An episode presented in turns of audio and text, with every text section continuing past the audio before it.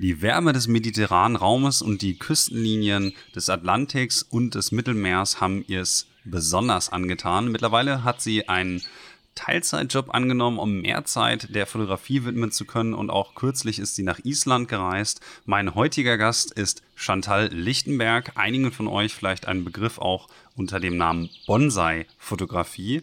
Wir haben uns beschäftigt mit dem eben Wellen- und Meeresfotografie. Dann haben wir uns ein bisschen über Island unterhalten und wie so ihr Trip war, im Gegensatz zu dem, was sie halt normalerweise so in den warmen Klimaten erwartet und dann eben ins quasi kalte Wasser geworfen wurde. Und wir haben ein wenig natürlich auch dann in dem Zusammenhang wieder über kleine technische Aspekte gesprochen, ein bisschen Belichtungszeit, ein bisschen über die Filter und die Herangehensweise. Außerdem haben wir noch darüber gesprochen, wie man eigentlich so Ambassador wird für eine Firma. Das war nämlich eine der Fragen, die ich per Instagram von euch zugesandt bekommen habe. Da konnte ich dann natürlich nicht umhin, das auch mit in den Podcast einzubauen. Also ich glaube, das ist eine ganz dann runde Sache geworden, wie immer. So sage ich das ja immer.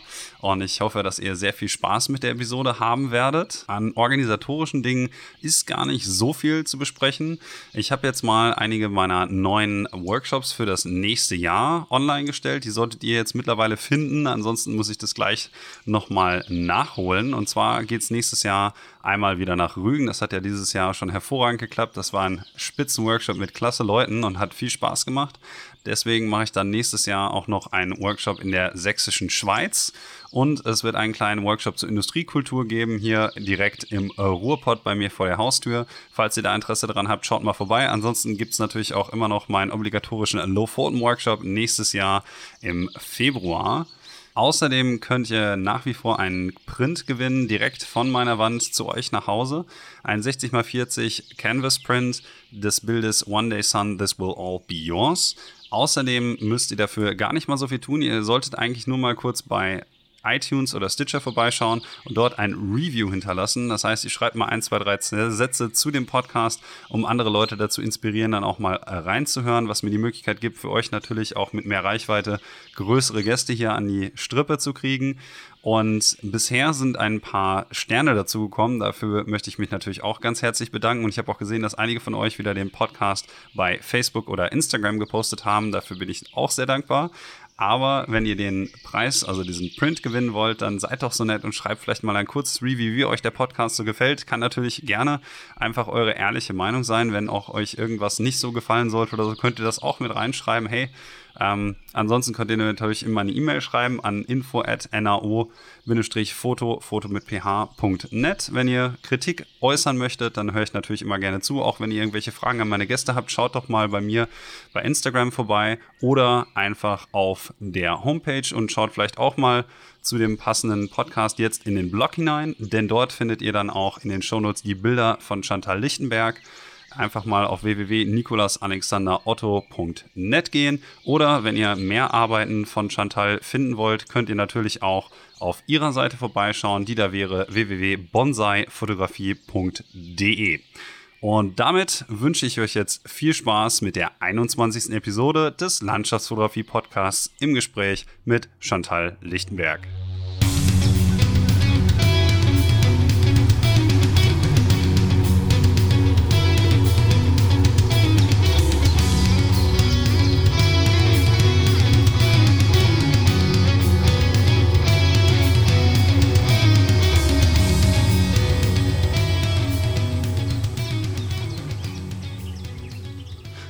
So, herzlich willkommen zu einer neuen Ausgabe des Landschaftsfotografie-Podcasts. Und für euch heute hier am anderen Ende der Line habe ich Chantal Lichtenberg für euch. Wunderschönen guten Abend, Chantal, und vielen Dank, dass du hier bist.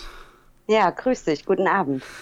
So, wie am Anfang eines jeden Podcasts obliegt es auch dir jetzt mal eine kleine Vorstellung vorzunehmen. Also erzähl uns doch mal ein wenig darüber, wie du so zur Fotografie und zur Landschaftsfotografie im Speziellen gekommen bist. Ja, okay. Ähm, also angefangen hat das Ganze eigentlich schon relativ früh. Also fotografieren habe ich schon immer gern getan, aber eher so nur wie der Laie das halt so macht. Und in der Realschule, da hat sich dann auch mal eine AG angeboten, da kommt man dann so ein bisschen mehr die analoge Fotografie kennenlernen. Das ist jetzt auch schon ein bisschen her. Ich bin ja auch schon 34. Ähm, ich meine, es waren die 90er. Und in meiner Ausbildung als Mediengestalterin hatten wir dann auch noch mal das Fach Fotografie, wo es auch noch mal mit der analogen Kamera, Kamera losging. Und aber da war irgendwie nie die kreative Fotografie gefragt, weil ich glaube ich zu sehr mit der Technik immer ähm, ein kleines Problemchen hatte. Ne? Äh, ja. Und nach der Ausbildung, dann ist das alles eher so in den Hintergrund gerückt. Da hat man ja dann auch mal andere Dinge im Kopf und andere Dinge zu tun.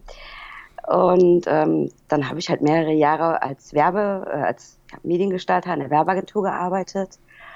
Und ja, 2012 hat dann das Ganze so, ähm, ja, ist das Ganze so angelaufen.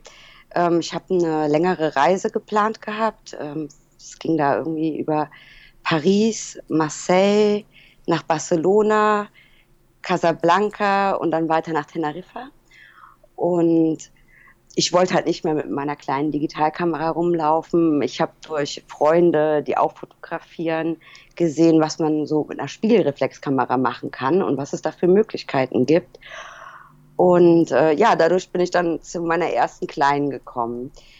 Und ähm, da hat man dann auch mal nach dem Urlaub weiter trainiert. Und 2013 ging es dann das erste Mal nach Portugal an die Algarve ähm, eigentlich so zum Ausspannen mit der Freundin, ähm, relaxen.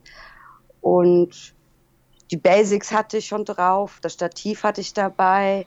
Und ja, dann hat man sich so ein bisschen langsam dran getraut und äh, da habe ich irgendwie dann auch so meine Liebe zu dem Land äh, entwickelt und da war dann auch ein Jahr später direkt klar, dass es äh, auf jeden Fall wieder dorthin geht und äh, das war dann mein erster Fototrip und ja, danach äh, war ich dann nicht mehr zu stoppen.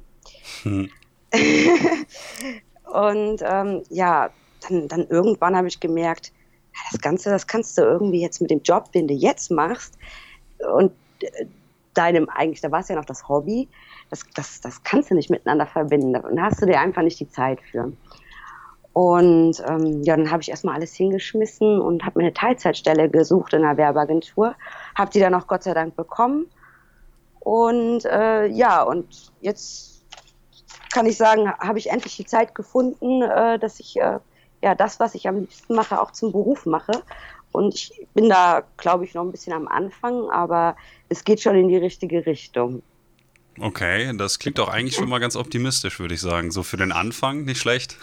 ja, ich habe auch das Glück, dass äh, wir auch in der Werbeagentur selbst auch fotografieren und äh, dass ich da auch so ein bisschen Produktshootings machen kann oder, oder Hotelaufnahmen. Ne? Aber Hauptsache, man kann es miteinander verbinden. Ne? Das, was man am liebsten tut, äh, ja, mit, mit dem Job. Jetzt muss ich noch einmal kurz zurück, weil mich persönlich interessiert eigentlich, wenn du sagst, du hast eine Ausbildung als Mediengestalterin gemacht mhm. und dort war Fotografie auch ähm, ein Subjekt, was ihr sozusagen betitelt äh, und bearbeitet und beackert mhm. haben, ein Feld. Das, was ich sagen wollte. Und was genau habt ihr denn eigentlich so da gelernt? Also was aus der Ausbildung hast du sozusagen bis jetzt mitnehmen können?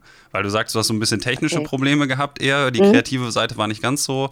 Ähm, wenn ich da nochmal kurz nachbohren kann, weil ich mir darunter so, ich habe ja keine Ausbildung gemacht als Mediengestalter, was man äh, da eigentlich so als Inhalt halt hat.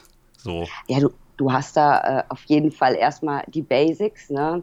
Also klar, auch, auch, wie soll man sagen, die Entwicklung der Kamera, wie alles angefangen hat, äh, Kamera Obscura, du lernst die Geschichte, ähm, aber du lernst auch, ähm, ja, damals Zeiten, wo, wo man noch mit analogen äh, Kameras gearbeitet hat, äh, bist du halt auch äh, dabei gewesen bei der Entwicklung, ne, in der Dunkelkammer etc.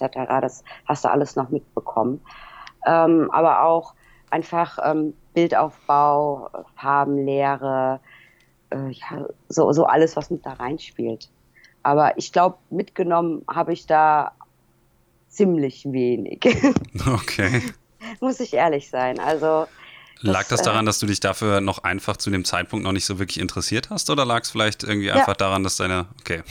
Das Interesse kam irgendwie äh, leider ein bisschen spät. Ja, leider gut, so ist es spät, manchmal. So ist es, genau. genau. Als du dann deine Ausbildung abgeschlossen hattest und ähm, mhm. dann diese Reise in Angriff genommen hast, die du ja sagtest, schon etwas äh, exzessiver äh, ausgeführt wurde, dann mit mehreren Zielen und so, hast du davon noch Sachen in deinem Portfolio heutzutage? Äh, nein. Hat das einen nee. bestimmten Grund? Bist glaub, du damals einfach noch nicht so zufrieden gewesen mit deiner Arbeit? Ja, das auf jeden Fall. Also das, das war ja so äh, die Entwicklungsphase. Ne? War, da, da, war das noch nicht so zeigenswert, meiner Meinung nach. Da habe ich das auch eher für mich getan und ähm, hm, bin ich gar nicht online mitgegangen. Okay, das heißt also, die Herangehensweise hat sich dann auch über die Jahre ein bisschen geändert, davon, dass du Bilder ja. primär privat sozusagen aus dokumentarischen Zwecken machst, dahingehend, dass du jetzt wirklich darüber nachdenkst, schon wie du die veröffentlichen kannst oder wie du die gegebenenfalls auch monetär irgendwie tragbar machen kannst. Genau, genau. Weil, weil wirklich so dieses, dieses Aha-Erlebnis, das hatte ich dann wirklich, wo ich, wo ich das erste Mal in Portugal war, auf, auf der Reise. Das war dann so der, der Aha-Moment. Wo warst du denn 2013? Weil ich muss ja zugeben, ich war 2012 und 2013 auch in der Ergabe. Ich weiß ja nicht, ob wir uns in dem Zeitraum hätten begegnen können oder beziehungsweise so, was du für Locations damals da angesteuert hast. Ähm, ich weiß noch, wir waren ähm, in der Nähe von Ama Amacau de Pera. Ich weiß nicht, mhm. ob ich es richtig ausspreche. Muss ich zugeben, weiß ähm, ich auch nicht. du hast eigentlich, wenn, wenn, du, wenn du dort wohnst, hast du das Glück, dass du wirklich alle bekannten Strände, Praia da Marina etc., das hast du wirklich alles quasi um die Ecke. Du fährst zu keiner Location länger als 20 Minuten. Also es ist quasi an der Südküste in der Nähe von Faro. Genau, genau. Also es okay. gehört zu der Algarve, das ist auch noch ein Stück weiter ähm, rein, also Albufera, dann geht es ja weiter, dann kommt Faro, nee, gar nicht, Moment, Faro, Albufera, wie rum war's? ich habe ja hier einen Laptop. Peinlich. Ich glaube, wir müssen uns jetzt auch nicht in allzu viel geografischen Details verlieren. Also ich weiß schon ungefähr, was du meinst. Das ist eigentlich ganz interessant, weil wie gesagt, mein, mein persönlicher Werdegang war ja auch so ein bisschen, dass meine ersten äh, ernsthaften Seascape-Aufnahmen, die ich dann außerhalb der USA gemacht habe, die, die ich dort gemacht habe, waren meiner Meinung nach auch nicht vorzeigungswürdig. Habe ich ja auch 2012, 13 so an der Agave gemacht und ähm, ich war jetzt vor kurzem dann vor zwei Jahren oder so nochmal da und das mhm. hat einfach nichts an seiner Faszination gewonnen, ist äh, verloren. Entschuldigung. Verloren. Und dementsprechend kann ich das gut nachvollziehen, dass dich das auch inspiriert hat. Das bringt mich auch so ein bisschen direkt zu meiner nächsten Frage. Und zwar, wenn man sich dein ähm, Profil so anschaut äh, auf Instagram oder Facebook oder auf deiner Homepage, die da heißt www.bonsaifotografie.de, bekommt man so den Eindruck, dass du sehr gerne im Süden unterwegs bist und äh, viel im mediterranen Raum generell fotografierst. Nicht ausschließlich, aber mhm. es ist mir schon aufgefallen, dass du neben den Destinationen, die halt viele Leute schon beackert haben, wie zum Beispiel die Agave oder Frankreich, die Bretagne, Italien, halt zum Beispiel auch auf Malta, nee, auf Zypern und auf Kreta mhm. unterwegs warst. Und das sind ja so zwei mhm. Ziele, die nicht ganz so oft auftauchen. Und deswegen leitet mich das so ein bisschen zu der Frage, ob du da so eine gewisse Vorliebe für den mediterranen Raum entwickelt hast. Ähm, das hatte ich am Anfang tatsächlich. Also ähm, da, irgendwie hatte ich da auch immer so, ich habe mich nie sehr wohl gefühlt, wenn ich draußen war und es war kalt. ähm, und wenn ich Urlaub gemacht habe, wollte ich immer irgendwo hin, wo es angenehm warm ist, wo T-Shirt-Wetter ist.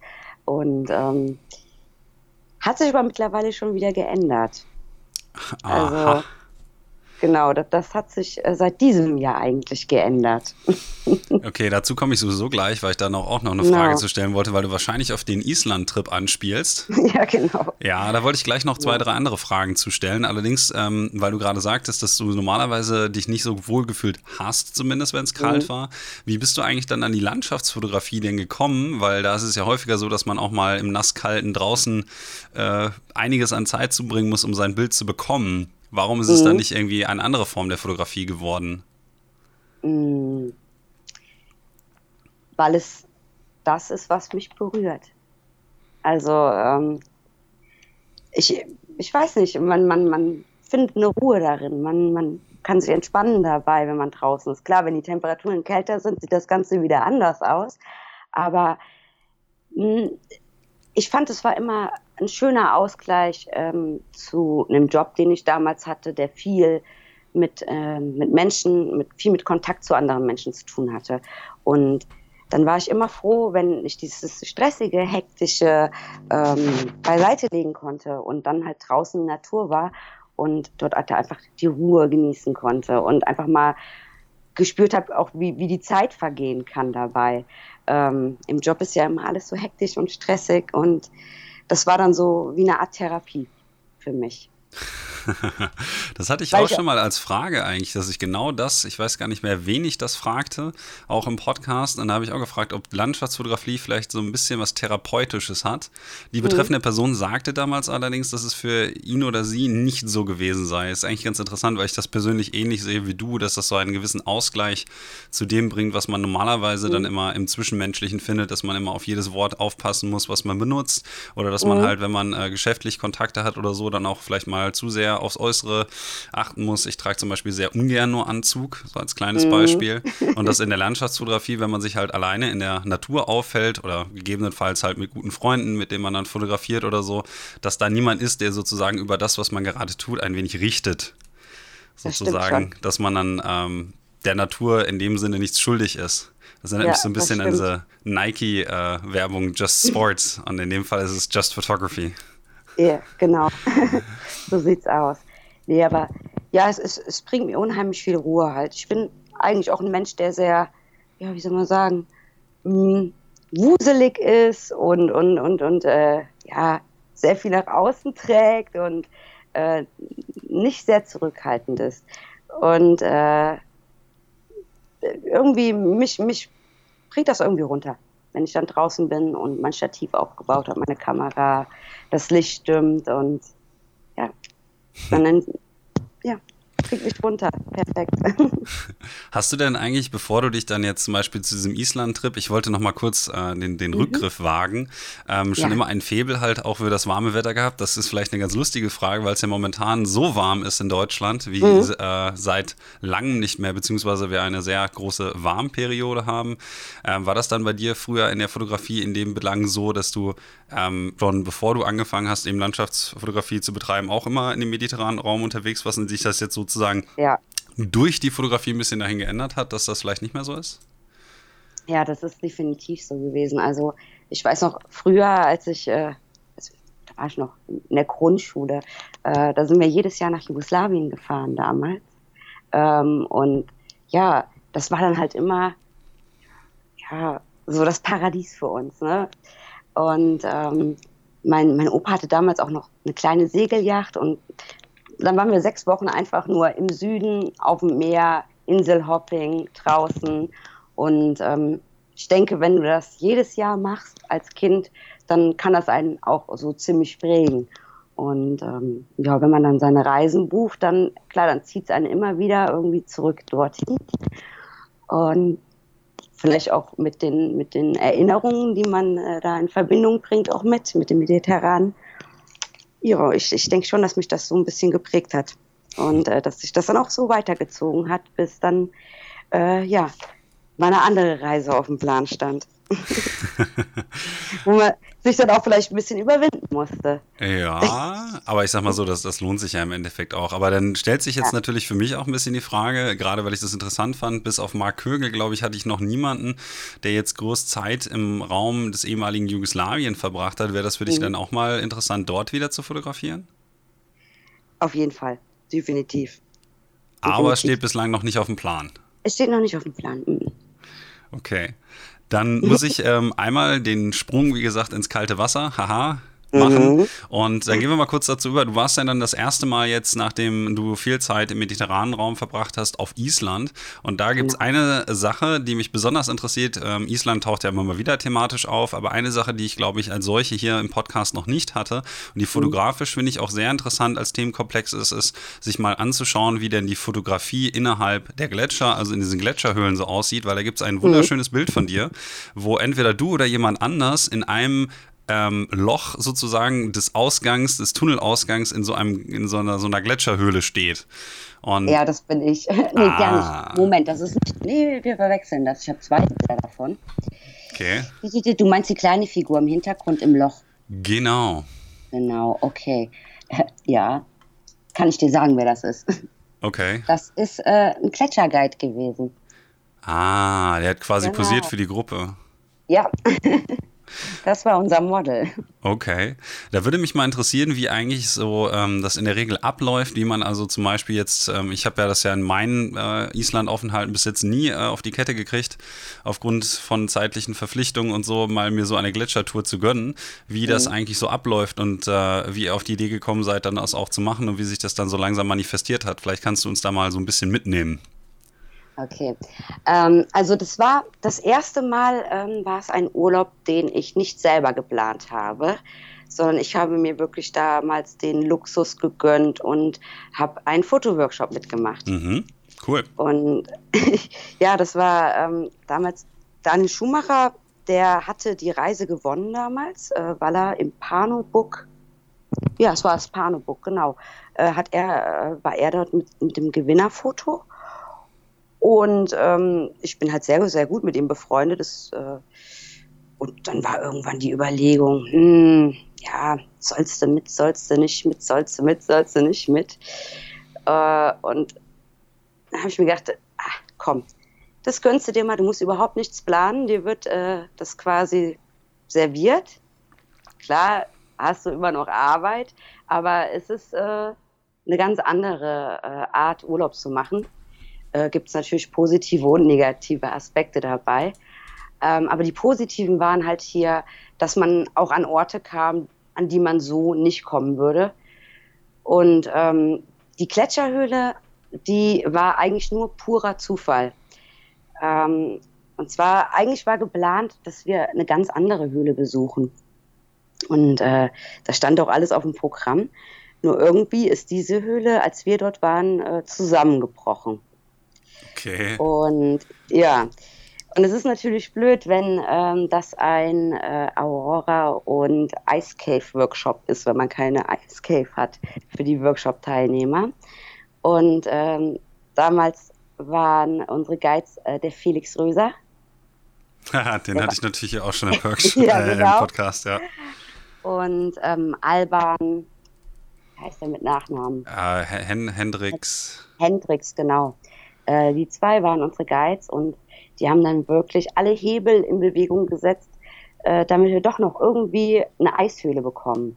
Und der Alban hat da auch ziemlich gute Kontakte, weil er selber ähm, die Ausbildung zum, zum Gletscherführer gemacht hat. Und die zwei, die haben das irgendwie organisiert bekommen, dass wir da hoch konnten. Und ähm, da, ich glaube, es gibt auch gar nicht so viele Bilder von der Höhle. Die ist äh, nicht so bekannt also bekannt vielleicht schon, aber sie ist halt nicht gut zu erreichen. Man muss halt wirklich, ich glaube, es war eine Stunde oder mehr über den Gletscher wandern, bis man, bis man dann mal ankommt. Und Darf ich fragen, welcher Gletscher das war? Es gibt ja jetzt einige an der Südküste. Ich schätze ja mal, dass es einer von den größeren äh, an der Südküste gewesen sein wird, ne? Es war an der Südküste auf jeden Fall ein größerer, wenn ich dir jetzt den Namen nennen muss. Die Namen sind ja alle so schwer. okay, nein, ist doch nicht weiter tragisch. Also ich dachte nur, Doch, weil es wäre ganz Fall interessant ich, zu wissen. Ich, ich krieg's bestimmt raus, wenn Interesse ja, Sonst kannst du mir das ja die Tage einfach mal sagen. Also so wichtig ist es jetzt nicht. Hätte ja sein können, dass du den Namen gerade parat hast. Nee, nee, da habe ich leider nicht. Nee, n -n. Aber äh, die Sache ist die, du, du musst auf jeden Fall mit äh, einem Gletscherführer hoch, weil ähm, ich glaube sogar, dass das strafbar ist, wenn du da alleine hochgehst. Mhm, okay. Also so wurde uns das weitergegeben. Kann ich mir durchaus gut vorstellen, dass dem so ist, ja. Halt, sonst ist es herrlich einfach. Hm. Ja, und äh, ja, und dann haben wir quasi die, diese Eishöhle ähm, ja, geschenkt bekommen. Es war, es war wie ein Geschenk für uns, weil damit haben wir nicht gerechnet. Wie lange wart ihr denn dann dort oben? Also ihr seid ja bestimmt noch ein bisschen tiefer reingelaufen und habt nicht nur direkt am Ausgang fotografiert, oder? Die ist, die ist gar nicht so, so lang gewesen. Die ist, ist sie mal nur 20 Meter, länger war die nicht. Okay. Oder vielleicht mehr. War, war nicht wirklich lang, nee. Das heißt also, das einzig sinnvolle Kader, was ihr finden konntet, war dann im Prinzip auch das, äh, was man jetzt auf deiner Homepage dann auch finden kann. Nee, also, also ich habe mich da wirklich stundenlang beschäftigen können. Ähm, in die andere Richtung konntest du auch super fotografieren. Ich habe es hab ich's nicht äh, auf meinem Portfolio, nein. Ähm, in die andere Richtung konntest du auch super fotografieren. Ähm, aber das ist natürlich auch ein bisschen schwer. Wir waren mit einer zwölfköpfigen Gruppe unterwegs und da muss man halt auch immer schauen, wo gerade wer steht und äh, wo die Gruppe gerade fotografiert. Ähm, ein paar Aufnahmen habe ich auch noch, Detailaufnahmen in die andere Richtung. Also ich glaube, wir waren zwei Stunden da und ich war dauerhaft beschäftigt. Okay. Was ist denn für dich dann quasi das Besondere an diesem Motiv gewesen? Also was hat dich da so dran gefesselt, dass du da zwei Stunden lang Zeit verbringen konntest und dort zwei Stunden lang eben auch fotografieren konntest? Mhm. Ähm, ja, ich glaube, weil ich noch niemals an so einem Ort war. Ne, es hat mich halt einfach nur geflasht. Ich war sowas vorher noch nie gesehen gehabt und ja, sprachlos äh, und irgendwann einfach nur noch äh, ja, gefangen, gefangen äh, von den ganzen Details, von allem. Doch. also man hat gar nicht gemerkt, wie die Zeit vergeht und ich als jemand, der ja ganz, ganz schnell fröstelt, äh, selbst der hat es nicht gemerkt. Es war sehr, sehr beeindruckend für mich. okay. Mhm. Wenn du jetzt ähm, die Fotografie, die du auf Island betrieben hast, ich denke mal, ihr wart ja, wenn ich jetzt mal so deinem Portfolio ein wenig äh, Aufmerksamkeit schenke, wart ihr ja nicht nur eben in dieser Eishöhle, sondern ihr habt da noch ein paar andere Sachen dort gemacht. Mhm. Ihr wart ja jetzt auch noch, ach, das ist Irland, jetzt muss ich mal kurz gucken, Island, genau. Äh, ihr wart ja auch noch ähm, wahrscheinlich an dem See dort wo ihr fotografiert habt, ähm, an dem See, an dem Strand, also an dem Eisschollenstrand in der Nähe für Kultsalon oder ja, so. Wenn du ja. das jetzt äh, vergleichst mit der Fotografie, die du sonst immer betrieben hast, jetzt zum Beispiel auf Kreta oder in Portugal oder so, wie schlägt sich so ein bisschen die Atmosphäre vor Ort dann in den Bildern nieder und vielleicht auch in der Herangehensweise an das äh, Subjekt, was du dort fotografierst? Also gehst du da irgendwie anders an die Bilder heran, aufgrund der, der Umweltparameter? Du sprichst jetzt äh, vom Black Sand Beach, oder? Nee, nee. vom Diamond Beach. Ja, genau. Der wird umgangssprachlich, glaube ich, so genannt, ja. Okay. ähm, es hat mir auf jeden Fall sehr geholfen, dass ich äh, vorher auf Kreta und generell in meinen Urlauben ähm, viel mit Seascape gemacht habe. Ähm, die Herangehensweise natürlich, es ist, es ist erstmal eine ganz andere Atmosphäre. Äh, in Portugal stehst du alleine am Strand oder mit, mit, mit, dein, mit deiner Gruppe mit deinen Freunden. Ähm, und in Island äh, hast du, also wir hatten an dem Morgen ge grob geschätzt 100 Fotografen dort. Mm, Den kompletten okay. So viel Pech hatte ich glücklicherweise noch nie, wenn ich dort war.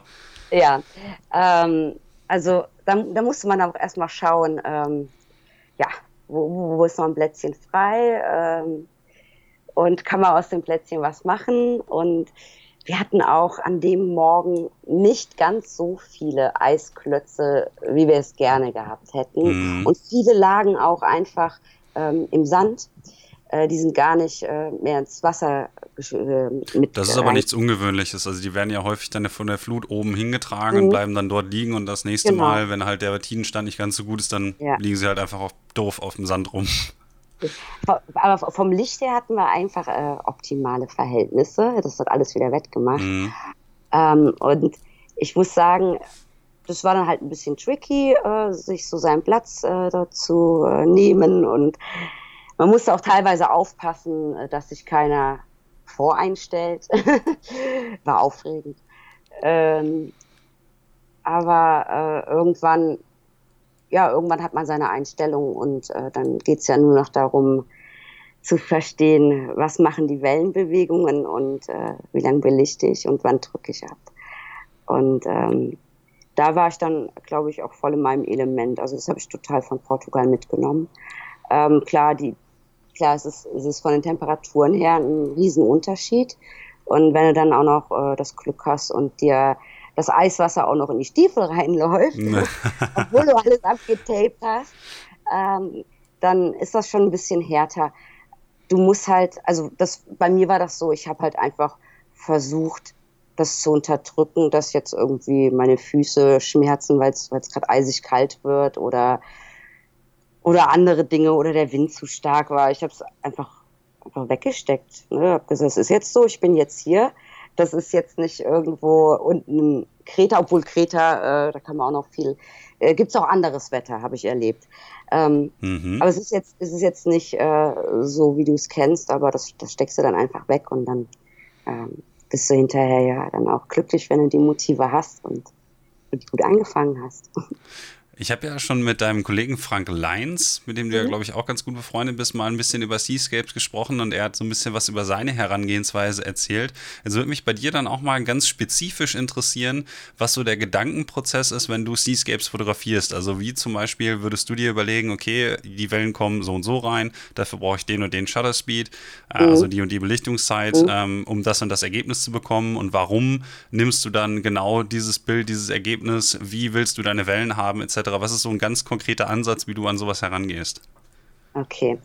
Ähm, ja, wenn, wenn du dein Motiv gefunden hast, ähm, ist es auf jeden Fall bei mir so, dass ich, dass ich sehr, sehr lange einfach nur dastehe und erstmal beobachte. Wie schnell sind die Wellen? Wie, ja, wie, wie, wie groß sind sie? Wie schnell sind sie? Ähm, es kommt auch immer darauf an, wie schäumig sind sie. Ne? Ähm, mhm.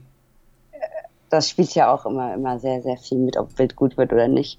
Äh, es, es wird eigentlich nur beobachtet und man versucht irgendwie ähm, so ein bisschen mit dem Meer zu atmen, kann man das so nennen.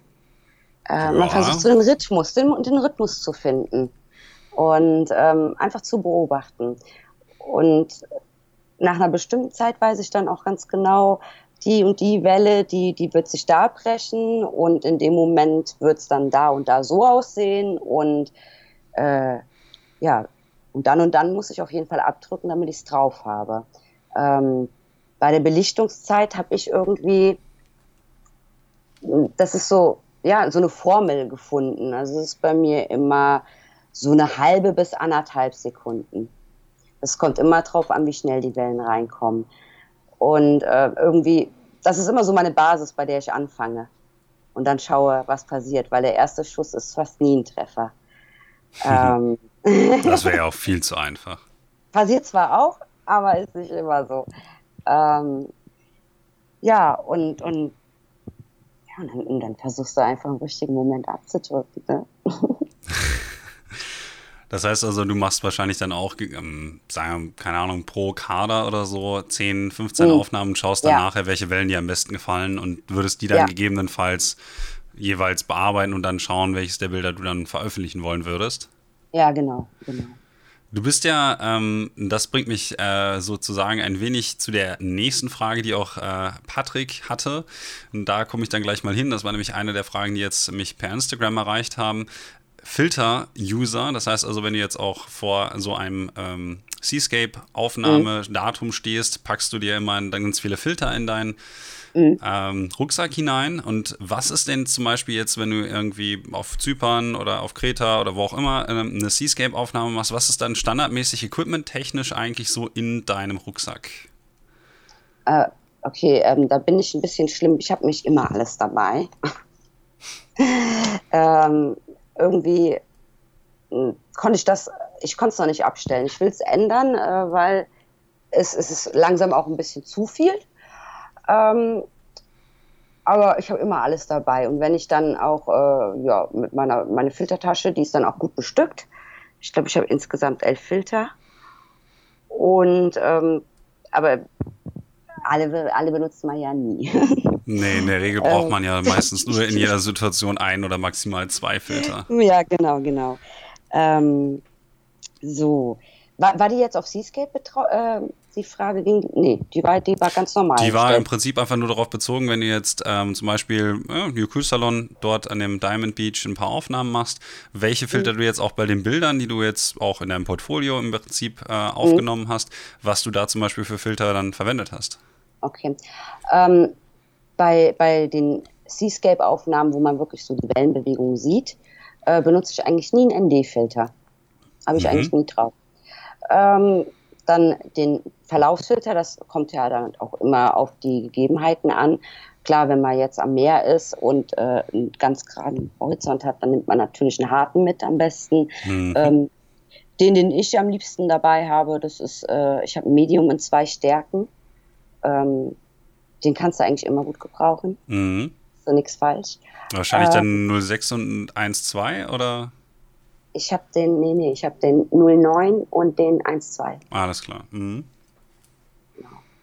Ähm, das wären auch, glaube ich, wenn, wenn, wenn mir jemand sagen würde, du darfst dir jetzt ein paar Filter aussuchen, aber du darfst nicht alle mitnehmen, ähm, dann würde ich mir ein, zwei ND-Filter mitnehmen in zwei verschiedenen Stärken, ähm, den Medium-Filter und je nachdem noch den harten und dann wäre ich, glaube ich, schon gut dabei. Und Polarizer natürlich, den dürfen wir nicht vergessen. Ja, ich weiß gar nicht. Also ich persönlich benutze, glaube ich, bei Seascapes fast nie einen Polarizer. Nein? Nee, in der Regel nur ganz, ganz selten, wenn man quasi ähm, oberhalb oben. der Wasser, genau, wenn du oberhalb des Wassers sozusagen stehst, weil ich immer das Gefühl habe, dass der bei längeren Belichtungszeiten ähm, ein mhm. Teil mhm. der Reflexion im Weißwasser sozusagen damit rausgefiltert wird, den ich aber eigentlich ganz gerne drin haben wollen würde. Also bei Wellenaufnahmen direkt an der Waterline benutze ich persönlich gar keinen Polarizer, aber ich weiß nicht, ob du einen ästhetischen Vorteil darin gefunden hast, den ich noch nicht gesehen habe. Hm. Äh, Oder ich, ich, bin, ich bin schlimm, ich benutze den eigentlich fast, ich benutze den eigentlich immer. Ich habe den immer drauf, ne? Okay. weil ich kann ja so drehen, wie ich ihn brauche mm, gerade. Klar. Ähm, ja, äh, ich, ich habe mir darüber, glaube ich, noch nie Gedanken gemacht, wirklich bei Seascape jetzt. Da bringst du mich auf was, da muss man viel mehr drauf achten, äh, warum ich da was mache. Ich wollte das jetzt gar nicht mal in Frage stellen. Ich habe nur festgestellt, irgendwie, dass ich das relativ selten mache. Also dementsprechend. Okay. Hätte ich jetzt gedacht, dass du mir vielleicht noch an der Stelle was beibringen kannst. Dann ist die Gewohnheit, dass ich, dass ich habe immer drauf. Okay. Ja, ja äh, weil, weil ich habe auch so, so, meine Filter, also nicht meine Filter, meine Objektive, die haben halt immer direkt noch die Halterung drauf und äh, den Polfilter und dann habe ich so ein, so ein, ja, so, so ein Deckel und äh, das passt halt wunderbar. Dann habe ich für drei verschiedene Objektive jeweils einen Filterhalter drauf. Dann kann ich immer ganz, ganz schnell wechseln. Aber das ist natürlich luxuriös, wenn man dann direkt ja. alle Filter, äh, Filterhalter bereits ja, drauf hat. vorinstalliert, sozusagen. Ja, und äh, dann ist auch immer schon der Polarizer drin. Weil ja, meistens benutze ich ihn ja doch dann. Bei mir ist es ja so, dass ich den jedes Mal dann extra wieder drauf machen müsste, weil wenn ich jetzt alle Filterhalter oder Filter direkt an den äh, Objektiven ließe, dann wäre mein okay. Rucksack so voll, äh, der würde aus allen Nähten platzen. Und äh, ich glaube, es gibt auch keinen Rucksack, den man dafür benutzen könnte, um irgendwie sieben Objektive mit Filterhalter unterzubringen. Ich glaube nicht. Ich glaub ähm, nicht. Aber gut, das, das ist äh, eigentlich schon mal relativ naheliegend, dass man dann zum Beispiel die äh, GND-Filter und sowas benutzt. Ähm, das bringt mich jetzt zu der ursprünglichen Frage zurück. Und zwar ähm, hatte ich mal, das glaube ich auch mit Frank äh, drüber gesprochen, und zwar der Unterschied zwischen DRI, also Kontrastumfang-Erweiterung, äh, zu Englisch halt Dynamic Range Increase und Filtern. Jetzt habe ich immer so ein bisschen, das ist ja so ein, eigentlich ein, fast ein Glaubenskrieg, so ein wenig, mhm. ähm, das Gefühl, dass die Leute, die einen Filterhalter benutzen, meistens nicht so sehr auf die technische Perfektion, sondern auf die Authentizität des Bildes Bildes Wert legen. Ähm, ist das bei dir auch so eine Glaubenssache, dass du sagst, okay, ich benutze jetzt Filter, weil ich nicht vorhabe, meine Bilder nachher stark in Photoshop noch zu bearbeiten, sondern möglichst nah an dem Realitäts, ähm, ja, an der Realität, die ich eben mhm. fotografiert habe, festhalten möchte? Mhm. Das ist so. Das ist so auf jeden Fall. Also ich, ich mag es halt äh, schon gerne, wenn ich direkt auf dem, auf dem Display der Kamera sehe, wie es ausschaut und nicht erst äh, hinterher. Und ich habe gerne das Ergebnis, ja, schon auf meinem Display irgendwie. Keine Ahnung. Ähm, auch, auch, weil meistens kann man sich an die Farbstimmung, an, äh, an, man kann sich meistens an die Lichtstimmung und alles, man kann sich dran erinnern. Ich weiß nicht, wie das ist, wenn man jetzt ein Bild bearbeitet und dazwischen liegen mehrere Monate Abstand oder ein Jahr, äh, ob du es dann noch so realitätsnah hinbekommst oder ob ob, äh, ob du es dann vielleicht doch ein bisschen abänderst. Aber ich, ich mag es halt einfach gerne direkt schon das äh, fertige Bild vor Augen zu haben und äh, mit Filtern dann halt zu arbeiten. Wenn du dir dann aber natürlich da so ein bisschen die Möglichkeit nimmst, wenn du nur eine Aufnahme machst, dass nachher ähm, ja. zum Beispiel die Highlights recovern. Also ich gucke jetzt ja. gerade mal in deiner Galerie, äh, ist glaube ich von Gran Canaria aus den Dünen eine Aufnahme mit einem Sonnenuntergang ähm, mit so ja, schönen Wolken noch über den Sanddünen eben und dann halt die Sonne mit Sonnenstern, aber direkt um die Sonne herum sind natürlich dann ähm, ausgebrannte Stellen. Mhm. Man sieht noch ein bisschen mhm. so den GND-Verlauf. ähm, dann habe ich immer so ein bisschen das Gefühl, dass es natürlich schade ist, dass man ähnlich wie das Auge, gut, es hat nicht den ganzen Kontrastumfang natürlich. Also klar, mhm. die Kameras haben nicht ganz so viel wie das Auge, das Auge hat ein bisschen mehr, aber auch so nicht so viel, dass es halt alles so eben sehen kann. Ja. Ähm, dass man dann trotzdem sozusagen immer die technische Imperfektion wählt ähm, über die, über die ähm, ja, nur aufgrund der Authentizität so ein wenig. Also mhm. ich weiß nicht, manchmal ähm, frage ich mich halt, ob es da noch irgendwie so einen Mittelweg gibt. Also es gibt ja sicherlich Leute, die halt solche Filter verwenden, aber mhm. zusätzlich immer noch ein bisschen editieren. Ähm, mhm. Ist das bei dir so, dass du deine Bilder dann nachher quasi, also du nimmst immer nur eine Aufnahme, guckst du es hinten an, denkst, naja, gut, ist halt ein bisschen ausgebrannt, egal, war eben so und dann bearbeitest du das nachher auch nicht mehr oder versuchst du da noch ein bisschen wieder was rauszuholen, so viel wie es eben geht? Äh, natürlich versucht man dann noch mal was rauszuholen, wenn da überhaupt noch was übrig geblieben ist. Ne? Ähm, ich muss auch ehrlich sagen, ähm, ich mache nicht immer nur ein Bild. Also es kommt ganz drauf an, wenn du äh, wirklich äh, krasses Licht hast, äh, dann, dann, dann mache ich auch mehrere Aufnahmen, auch wenn ich dann Filter drauf mache. Also, dass du da wirklich auf Nummer sicher gehst, weil ich habe auch manchmal, manchmal kannst du es halt auch einfach nicht mehr ähm, nicht mehr so handeln. Dann, dann kannst du äh, GND-Filter vor GND-Filter schieben und äh, ja, hinterher sieht das mit Kacke aus. Ähm, und wenn du dann wirklich so Extremsituationen hast, dann, dann wird auch mal, äh, werden auch mal mehrere Aufnahmen gemacht, natürlich. Ähm, ja. Also zum Beispiel zwei GND-Filter gegeneinander so ein bisschen verschieben, ist jetzt nicht so die optimale Lösung, wenn man zum Beispiel jetzt krass in den Sonnenuntergang äh, fotografiert, weil dann was normalerweise passieren würde, würdest also, du sagen?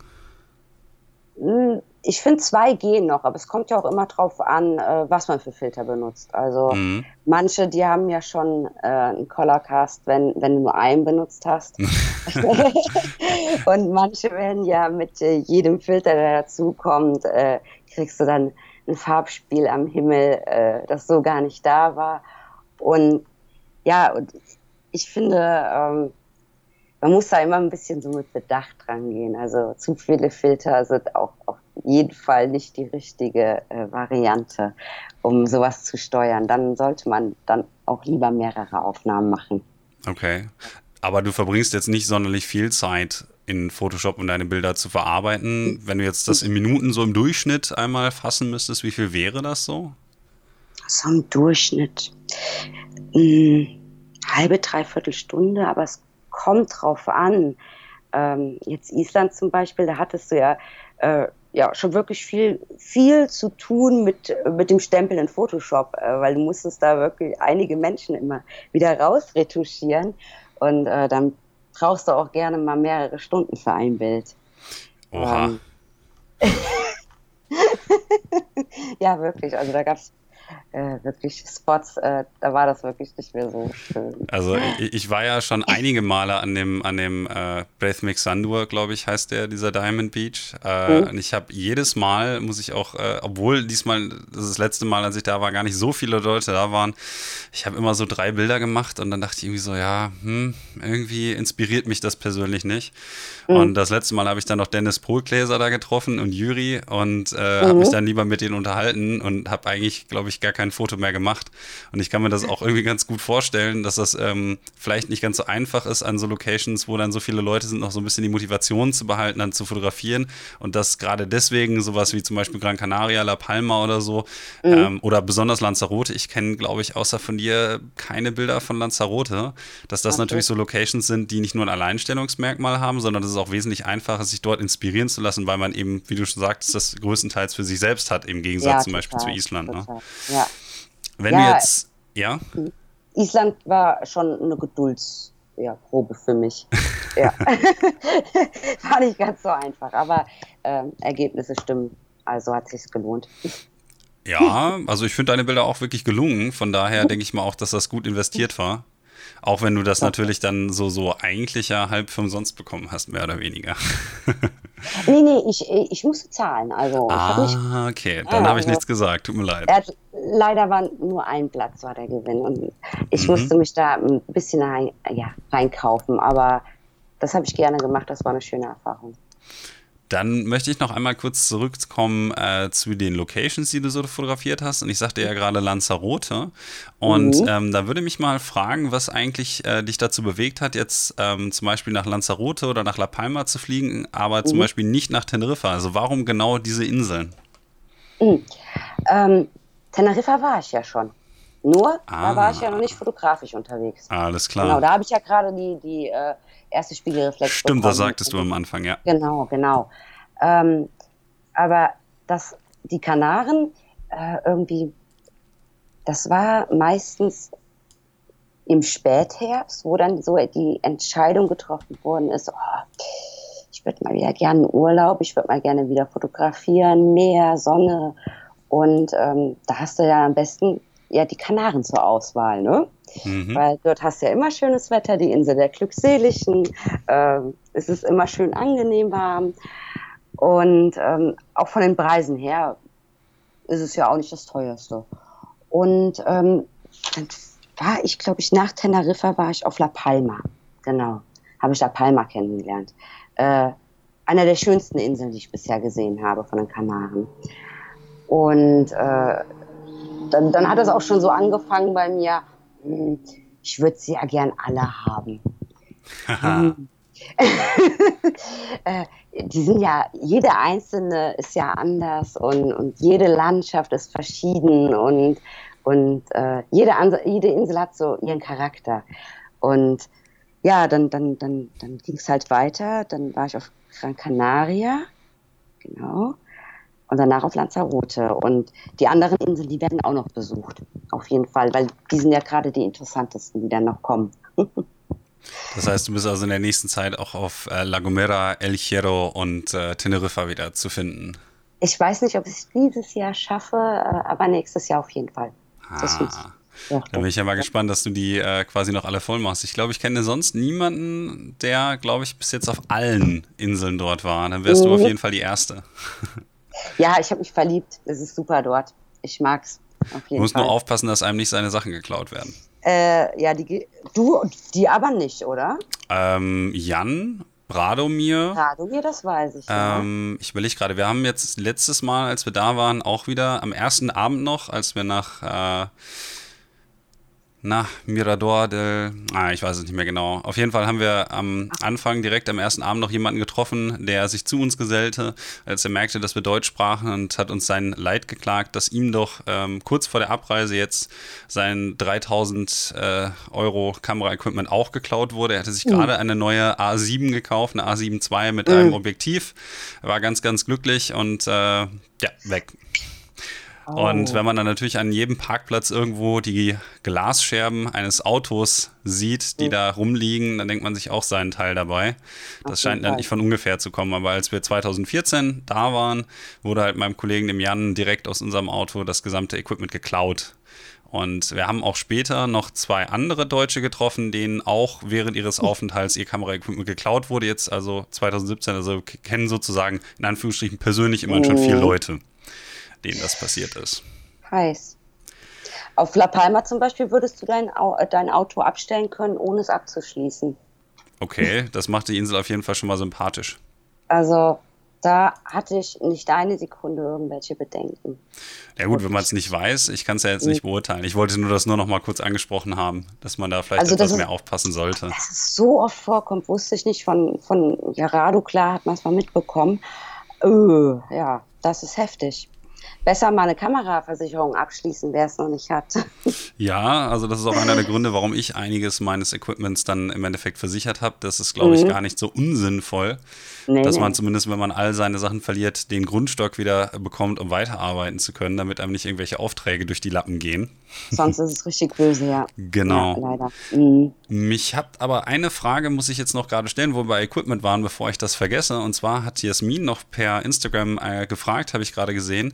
Das fand ich eigentlich ganz interessant. Eine Frage, ähm, die ich bis jetzt, glaube ich, auch noch gar nicht gestellt hatte. Und zwar, wir hatten nämlich gerade über Filter ähm, gesprochen und deswegen hat sie jetzt gefragt, ähm, weil du ja bist ja auch Nishi-Endorserin oder Nisi, ich weiß mhm. bis heute nicht, wie man es ausspricht.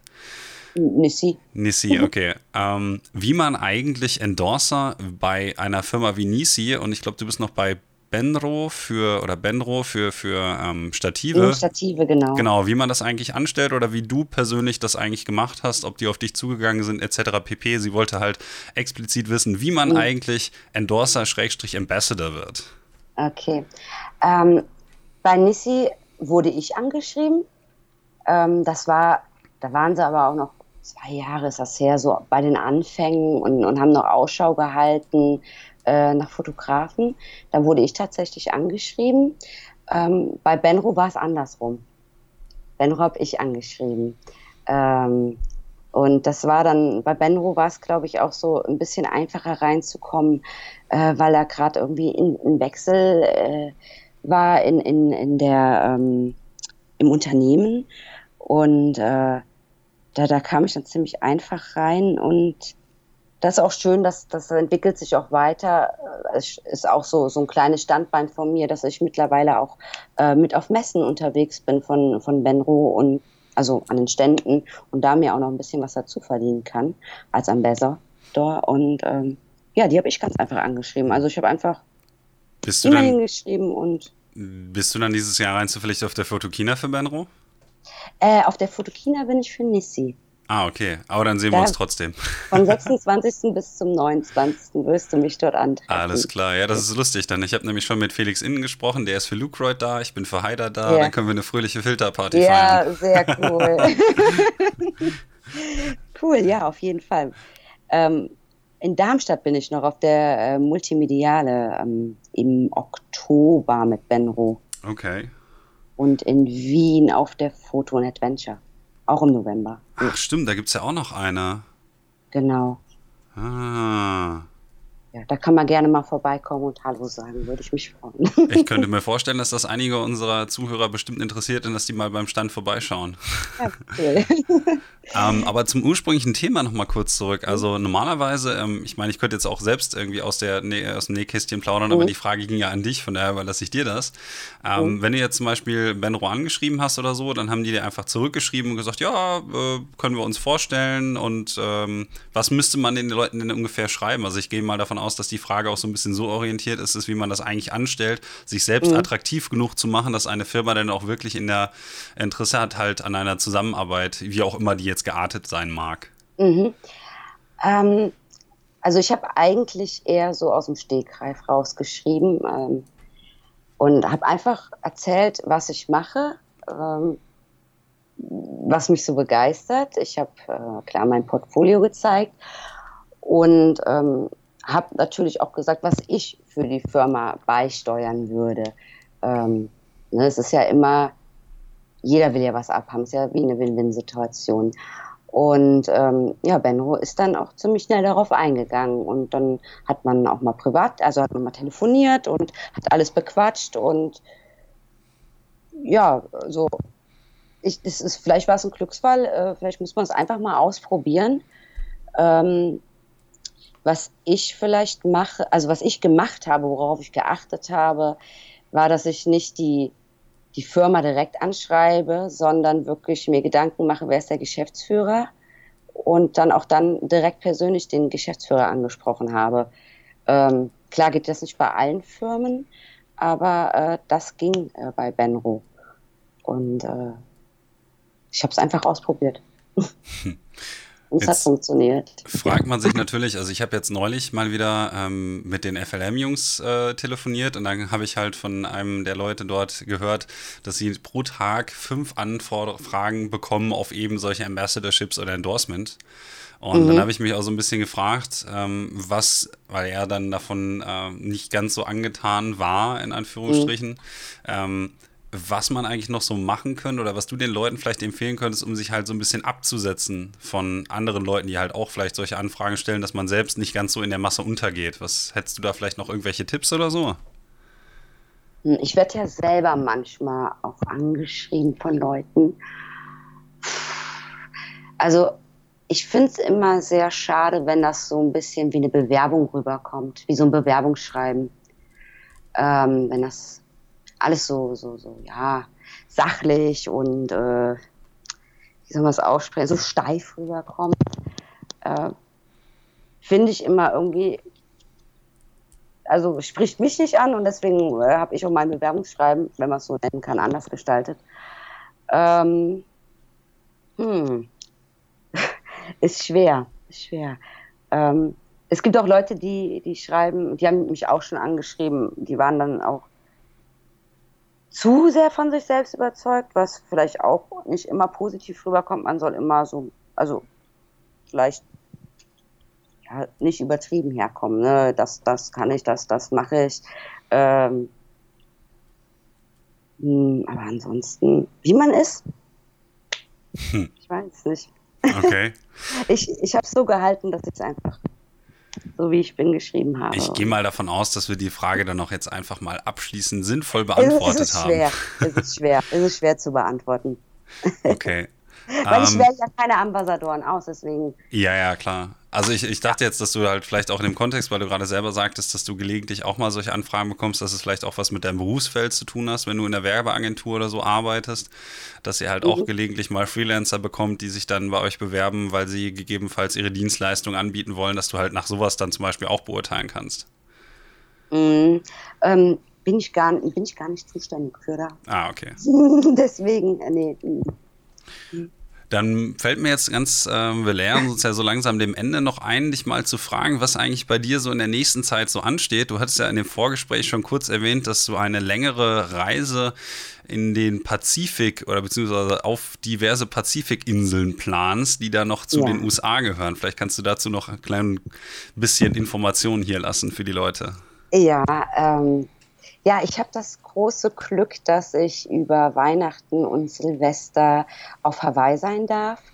Ähm, ich werde dort 27 Tage sein und ähm, werde dort auch so ein bisschen Inselhopping machen, mehrere Inseln besuchen. Ähm, die längste Zeit möchte ich auf Big Island verbringen. Da habe ich mal zwei Wochen eingeplant, äh, weil ich glaube, dass diese Insel fotografisch am meisten hergibt. Ähm, du hast halt die tropischen Wälder, du hast die Vulkane, du hast die Lava.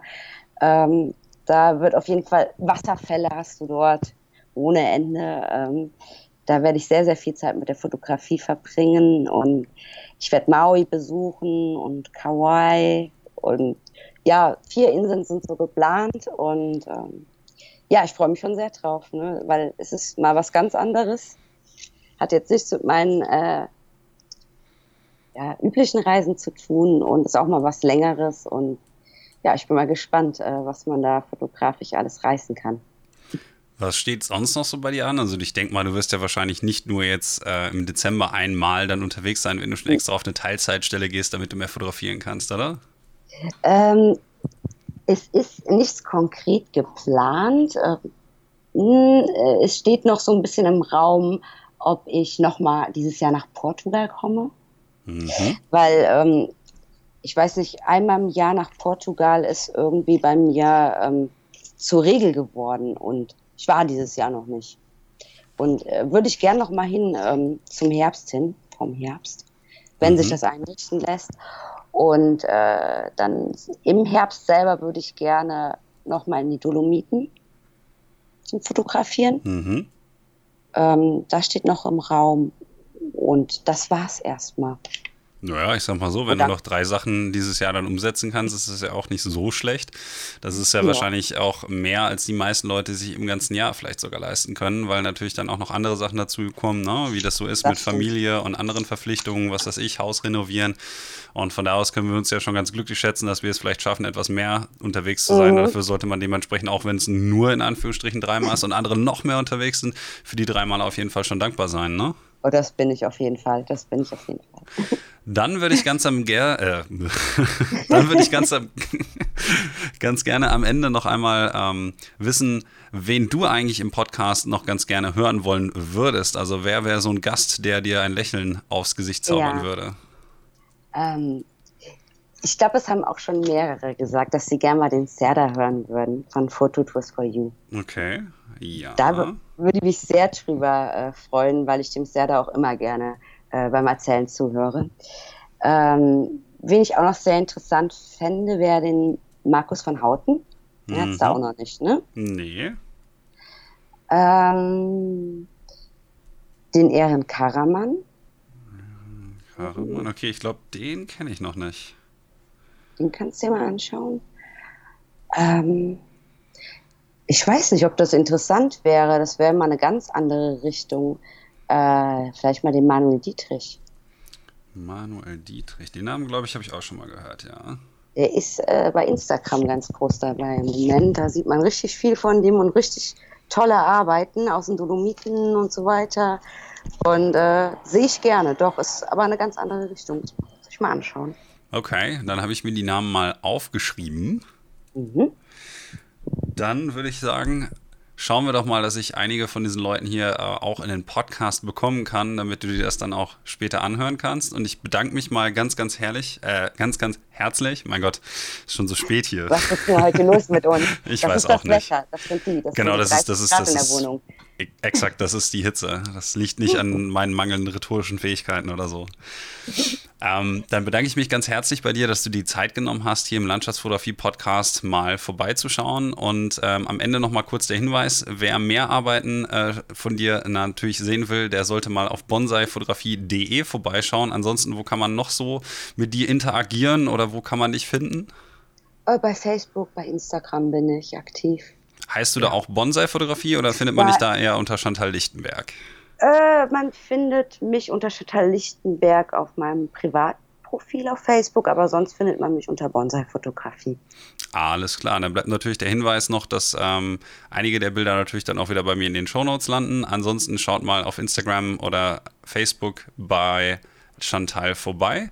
Und dann nochmal vielen herzlichen Dank und ich überlasse dir dann vielleicht an der Stelle noch das letzte Wort, falls du etwas loswerden willst an unsere Teilnehmer äh, Gäste, Zuhörer. Okay.